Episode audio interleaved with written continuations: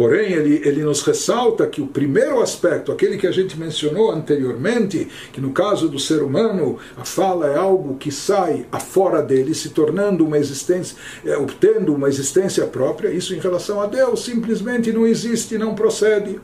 Né? Isso absolutamente não há em relação a Deus. Isso que ele continua nos dizendo, Vehari diburu machshavto, diburo umachshavto כביכול, מיוחדות עמו בתכלית הייחוד, דרך משל, כמו דיבורו ומחשבתו של אדם, בעודן בכוח עצמו, בכוח חוכמתו ושכלו. או בתשוקה וחמדה שבליבו, קודם שעלתה מהלב למוח להרהר בה בבחינת אותיות. Traduzindo, contudo, embora a fala humana e a divina tenham ambas a propriedade de revelar algo que estava oculto, os assim chamados fala e pensamento de Deus. Porém, ele nos diz que os assim chamados fala e pensamento de Deus diferem da variedade humana, pelo fato de que estão sempre totalmente unidos e unificados com ele, diferente do que acontece no ser humano, ao contrário da fala humana que se aparta da pessoa e ele nos diz, a fala de Deus pode ser comparada, se já tomando como exemplo o que ocorre no ser humano, que é só, é só isso que nós conhecemos. Por isso, é só, é só essa metáfora que podemos explorar. A fala de Deus é, por exemplo, como a fonte pré-linguística da fala e do pensamento humano, enquanto se encontram em estado potencial na Chokhmah e no intelecto da pessoa, ou em um desejo e anseio do coração, antes de subir do coração ao cérebro para ser pensado linguisticamente. Pois nesse nível pré-linguístico, as letras do pensamento ou da frase falada, que mais tarde se derivarão desse anseio ou desejo, encontram-se ainda em estado potencial no coração, שאז היו אותיות המחשבה והדיבור הזה נמשכות מחמדה ותשוקה זו בכוח הלב ומיוחדות שם בתכלית הייחוד בשורשם שהם החוכמה ושכל שבמוח וחמדה ותשוקה שבלב. Ou seja, no próprio ser humano.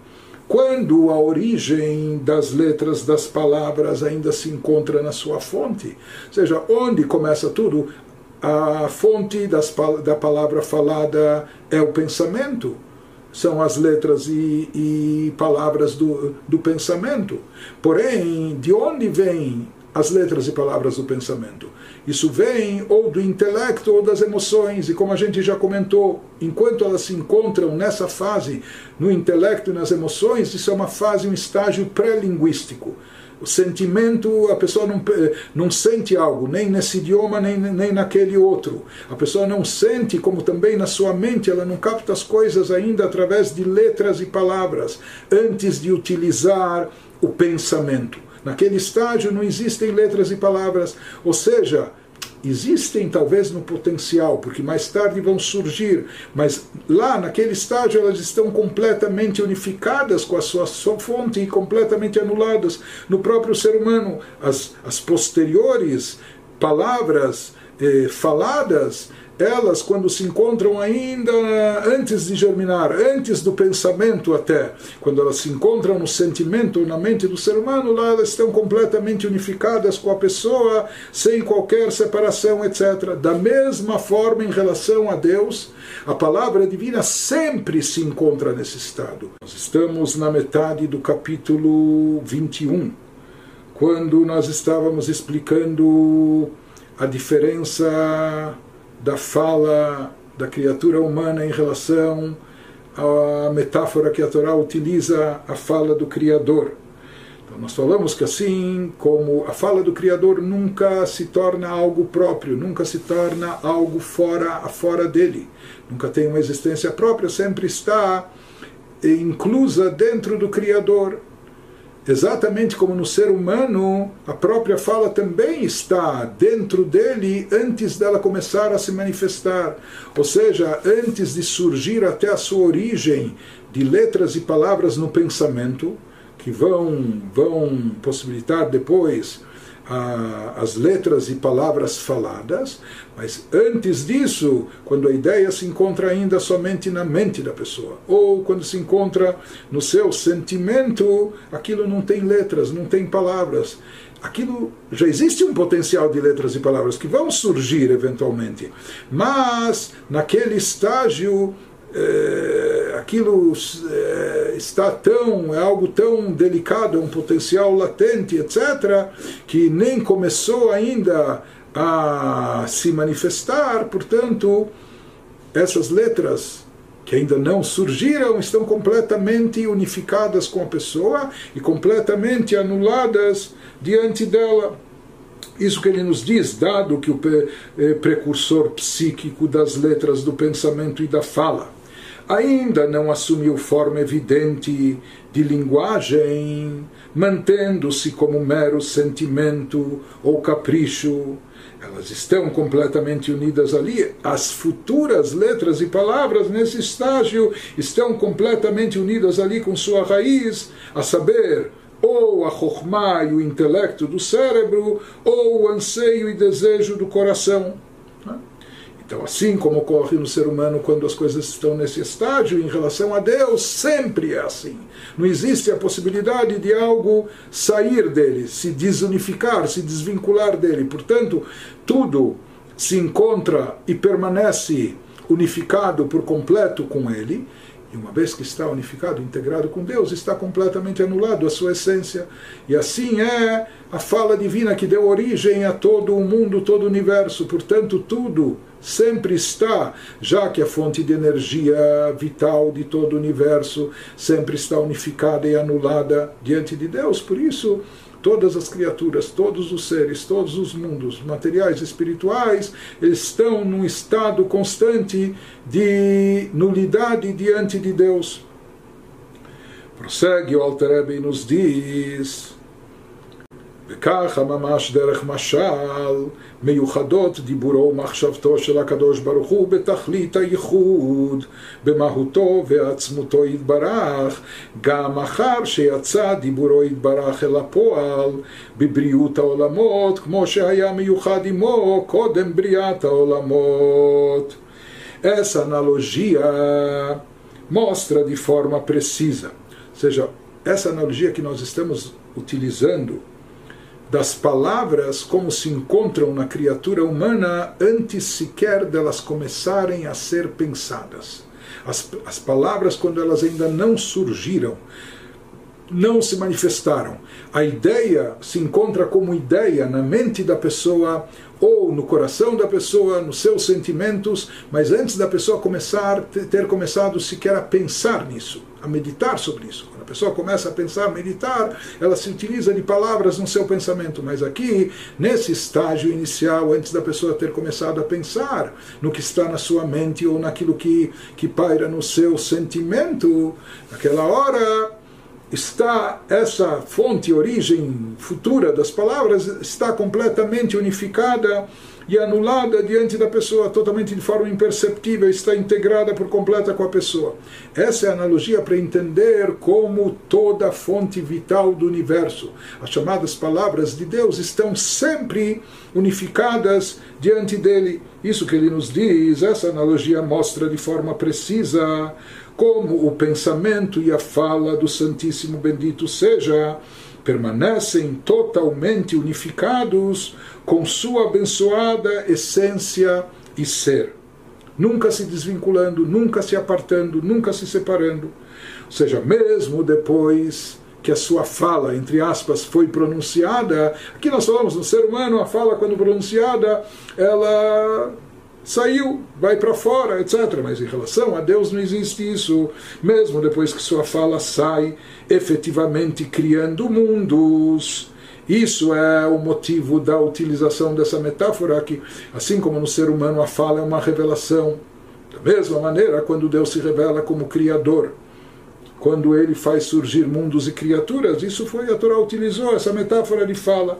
Mas a sua fala, mesmo quando ela sai efetivamente criando mundos, ela conserva o mesmo grau de unicidade com ele, com Deus, que tinha antes que os mundos fossem criados.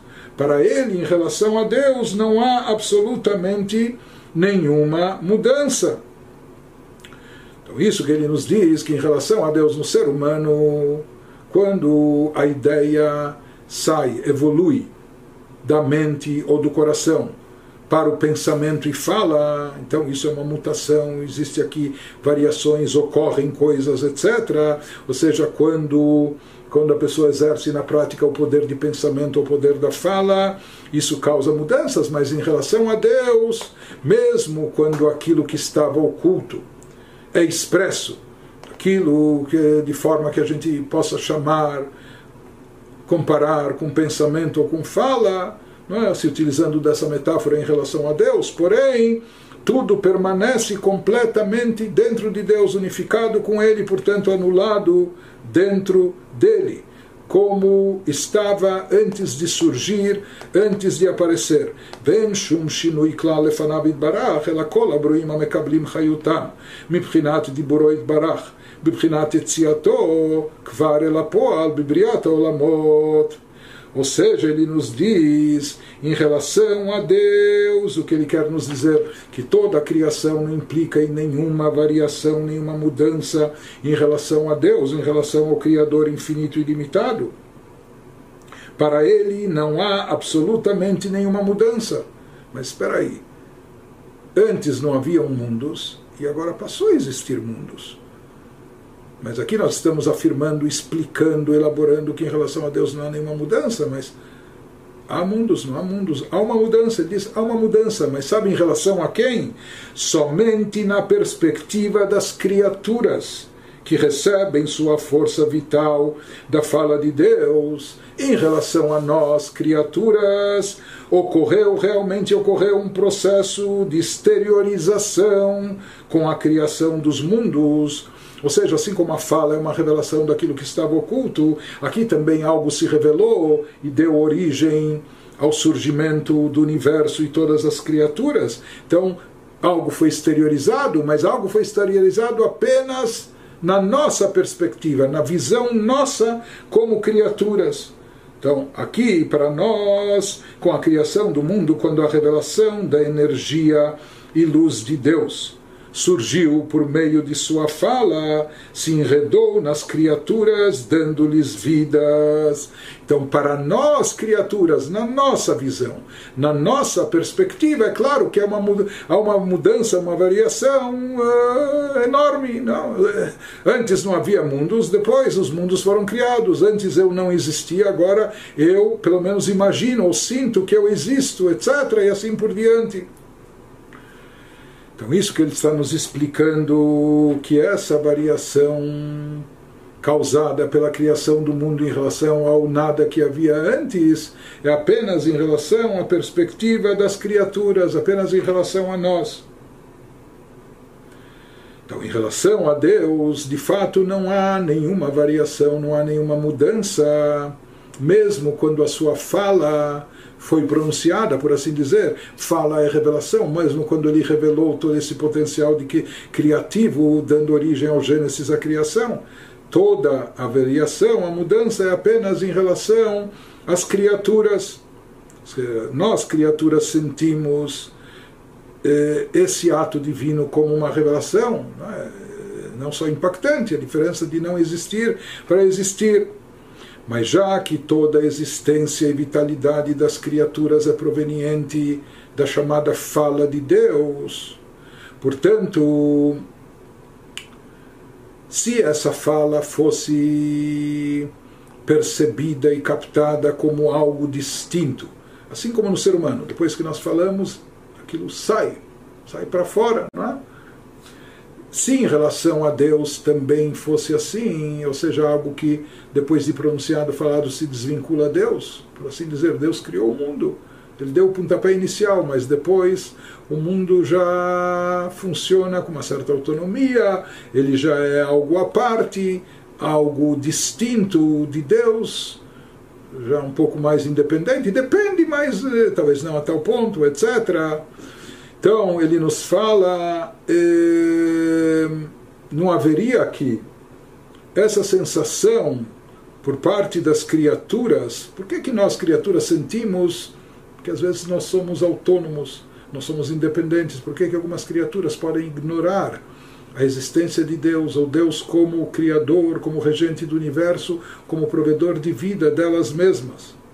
Então ele nos fala que isso que nós nos sentimos um pouco autônomos, independentes, etc. Ele vai nos explicar por que isso acontece, justamente pelo fato de nós sentirmos que essa fala divina, fala divina entre aspas, que é a fonte de energia vital para todo o universo, todas as criaturas, nós, como por assim dizer, imaginamos, sentimos ou percebemos como se isso fosse algo distinto. Ou seja, isso se expressa em várias, eh, vários aspectos da nossa vida. Uma pessoa diz, tudo bem, ele acredita em Deus, mas ao mesmo tempo, no fundo, no íntimo, ele está achando que tudo depende de si próprio. É? Por quê? Porque essa fala de Deus, essa revelação divina, que é a fonte de energia, de existência do mundo e de existência de cada um de nós, nós vamos ver o que, que acontece. Se ela está sempre vinculada ao Criador, se ela está sempre unificada com o Criador e anulada dentro dele, então, se essa é a fonte da nossa vitalidade e energia, por que, que nós, criaturas, não sentimos isso também? Por que, que nós não sentimos e percebemos o quanto nós não só somos dependentes de Deus, não somos autônomos, não somos independentes, portanto não podemos e não devemos ser nem prepotentes, não temos nenhuma autossuficiência. Se essa palavra divina, se a fonte da nossa energia está anulada diante de Deus, então nós também estamos por completo nulificados diante dele. Mas por que, que nós não sentimos isso? Por que, que nós não percebemos isso? Por que, que nós achamos eh, e consideramos as coisas diferentes? É? Então, isso que ele vai nos explicar agora se essa fala divina, se a fonte de energia está sempre unificada com Deus, isso deveria se refletir em todas as criaturas, por que, que nós não percebemos assim? Então ele vai nos explicar que a questão aqui, o motivo disso é que essa fala de Deus, ou essa revelação de Deus, essa energia divina, chamada de fala, a questão ou o problema é que ela chega aos mundos, ela se reveste no mundo através de tzimtzumim, através de ocultações e isso é que dá a nós essa sensação distinta e nós somos capazes de ignorar a nossa própria fonte e origem. Então ele nos fala, Shemitlabesh Bahem essa fonte de energia divina שמתלבש בהם להחיותם על ידי השתלשלות מעילה לעלול וירידת המדרגות בצמצומים רבים ושונים עד שיוכלו הברואים לקבל חיותם והתהוותם ממנו ולא יתבטלו במציאות.